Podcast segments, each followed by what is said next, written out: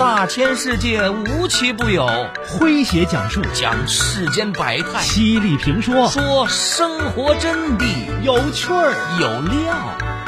有态度。这里是张公开讲。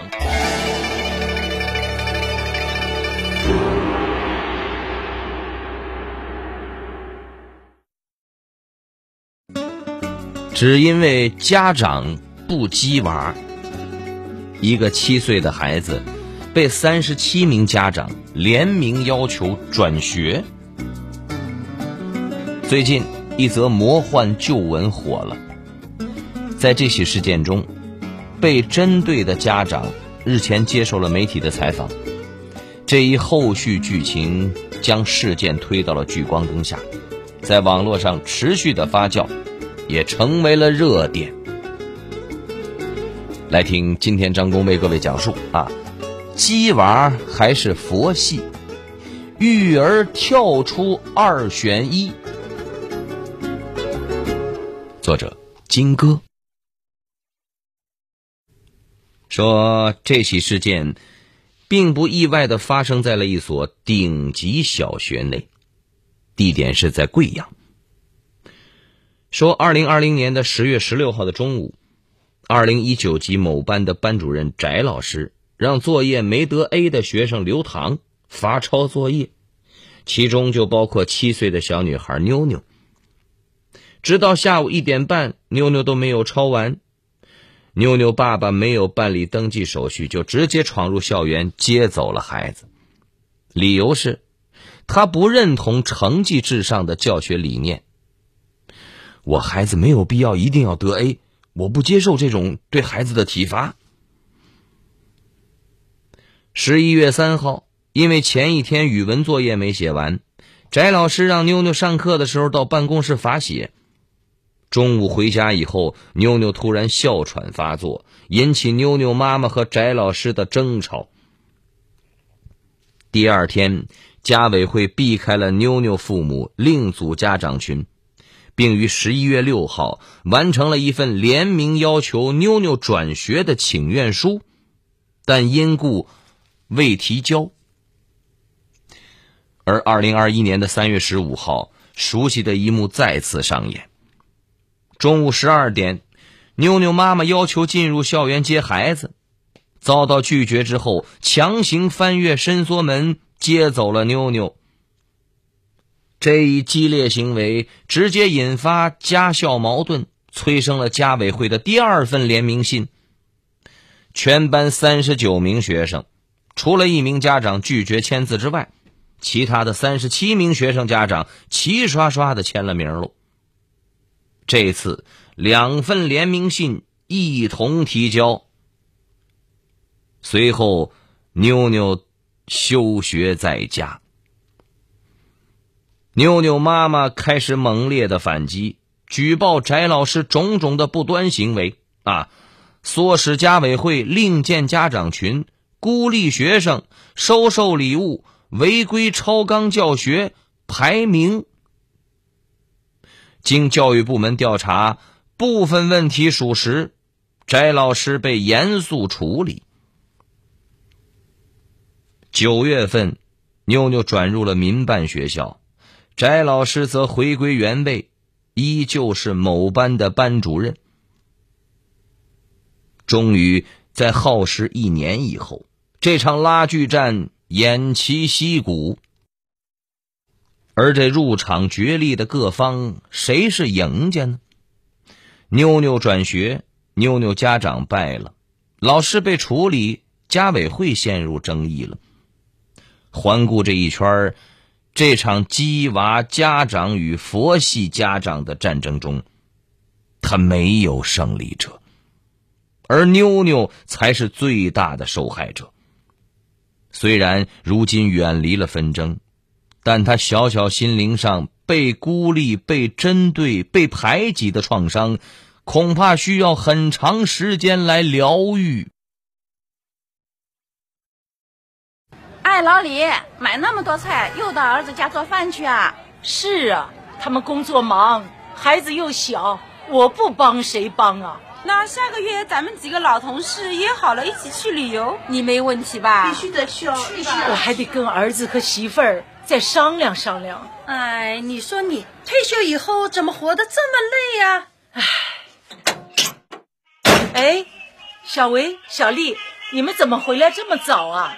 妈，我们特地请了假，今天带您出去吃。啊，对了，妈，下个月啊，您不是要和同事一块儿去旅游吗？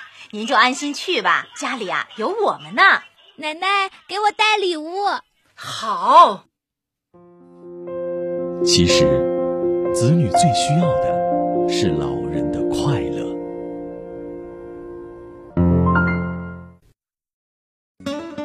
只因为家长不鸡娃，一个七岁的孩子被三十七名家长联名要求转学。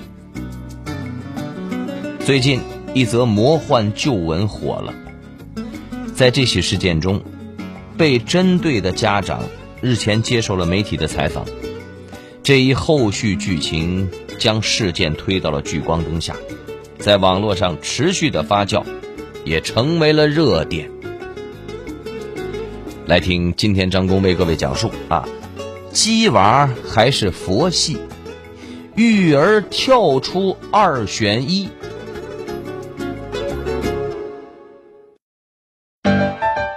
您正在收听的是张公开讲，这里是张公开讲，在下张工，我们接着往下讲。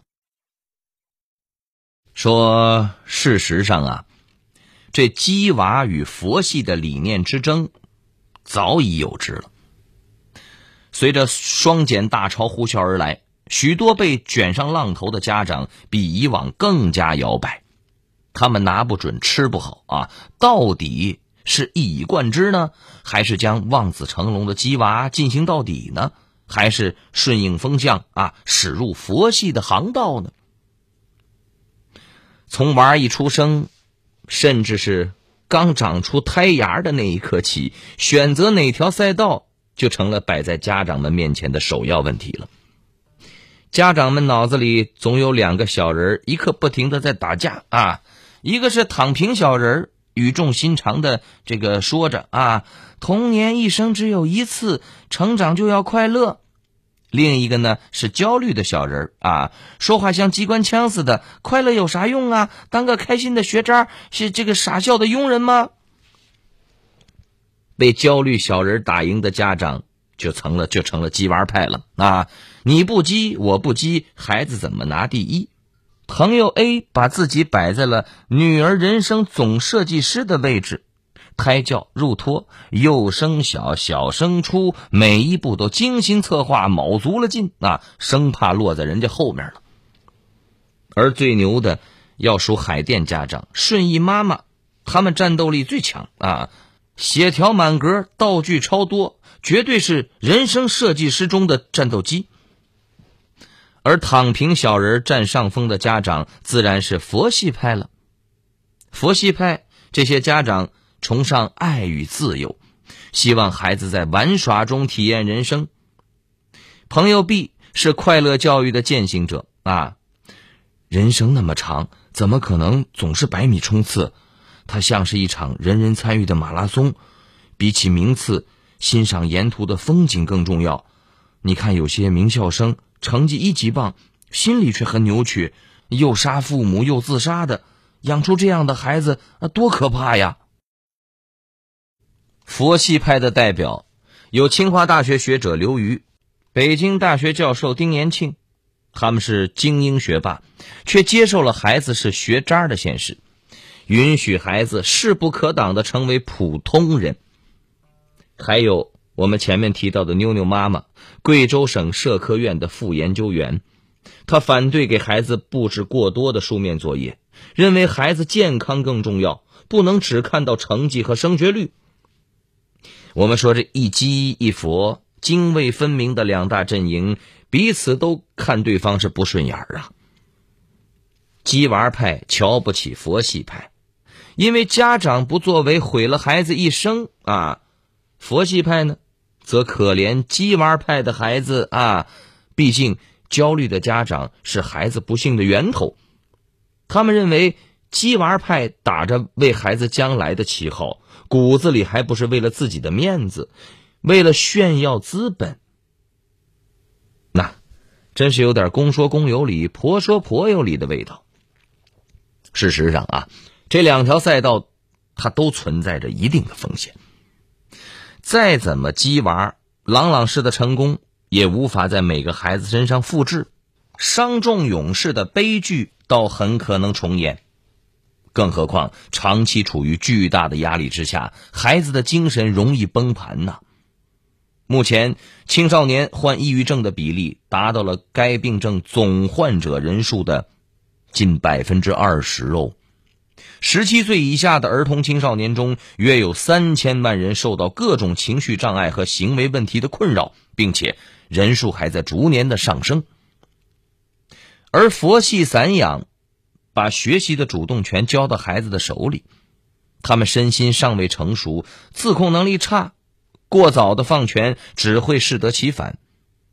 很多家长把放养变成放养，等孩子一路玩到这个上小学了，玩成了学渣了，才发现这靠娃自我成才没戏，这下慌了。啊，不敢再佛了，改鸡了。为了迎头赶上，他们变本加厉的鸡娃，可怜孩子被折腾的够呛啊！一个月回家看你妈两次，一个月你挣几个钱啊？你也没见你对我这么好啊！你不去也就算了，我妈都快八十的人了，还能看她几次啊？别吵了，来人了！儿子，你怎么回来了？说了不让你回来吗？北京刚站住脚，现在正是事业的上升期。说了不让你妈，我想你。每个人都有妈妈，你也会成为妈妈。没有理由能阻挡谁去看望妈妈。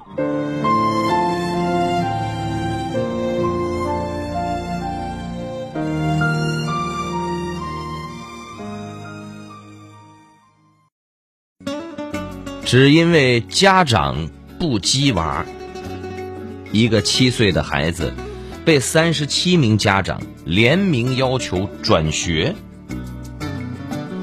最近一则魔幻旧闻火了，在这起事件中，被针对的家长日前接受了媒体的采访。这一后续剧情将事件推到了聚光灯下，在网络上持续的发酵。也成为了热点。来听今天张工为各位讲述啊，鸡娃还是佛系，育儿跳出二选一。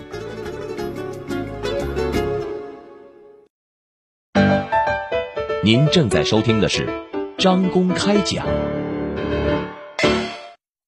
这里是张公开讲，在下张工，我们接着往下讲。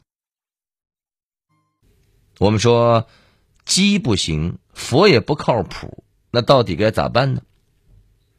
正所谓一张一弛，乃文武之道。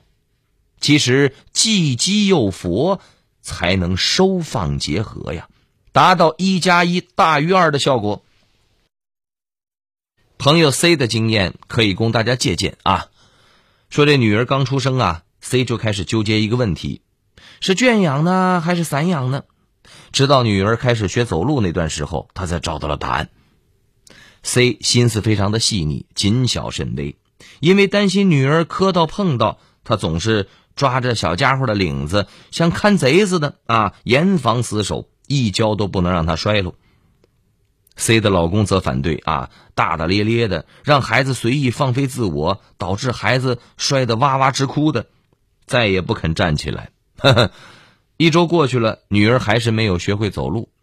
后来呢，C 的妈妈从老家过来帮忙看娃，不出两天，孩子就会走路了。虽然还是跌跌撞撞的，但是有模有样了。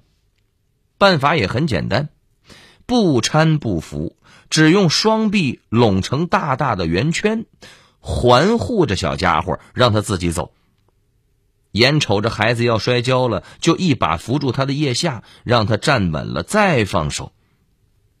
那 C 一下就醒悟了，他很感慨：孩子有他自己这个路要走，大包大揽或者是撒手不管，两种办法都不可取。要相信他能行，也要适时的扶一把，孩子才能够走稳走好。从此以后。C 学着行走在鸡和佛之间，太偏太倚都不对，中庸最好。他不是和稀泥，嗯，不是反复的横跳，不是左右摇摆，而是你需要时我都在，你不需要时我隐身。如今 C 的女儿已经是二年级的小学生了，算不上学霸，但也不是学渣。他很独立，什么都好好奇啊，什么都喜欢，开朗又活泼，像个金灿灿的小太阳一般，照到哪里哪里亮。C 说：“我挺骄傲的，虽然他分数不拔尖，但是灵魂完整又自由，没有被修剪成千篇一律的模样。”朋友们，我们说，古人云呐：“父母之爱子。”则为之计深远。育人就像种树一般，新栽的小树苗容易东倒西歪，要在周围立起支架来支撑着，才会长得挺拔笔直喽。父母的角色就如同这木架啊，既亲密又有见，不越俎代庖，也不放任自流，长直了不干涉，长歪了搬过来。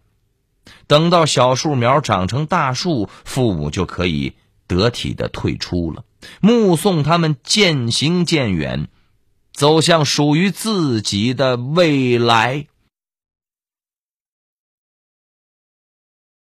好朋友们，以上就是今天的张公开讲，为您讲述的是鸡娃还是佛系，育儿跳出二选一。在下张工，感谢您的锁定和收听。明天同一时间，张工将继续为您讲述。明儿见。记录大千世界，刻画众生百相，演绎世间故事，诠释冷暖人生，品百家情，道天下事儿。这里是张公开讲，咱明儿个接着讲。中国音，中国音，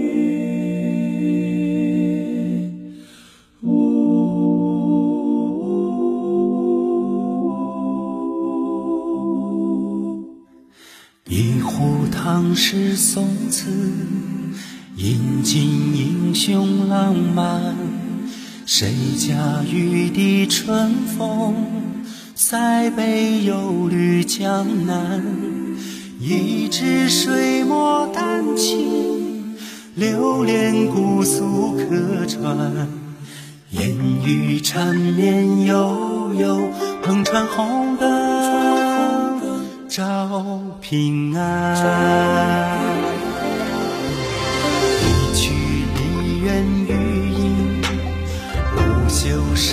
时光惊艳，歌舞升平芳华，一坛醉了牡丹，一城青砖汉瓦，燃尽岁月铅华。千古风流数今朝，处处天上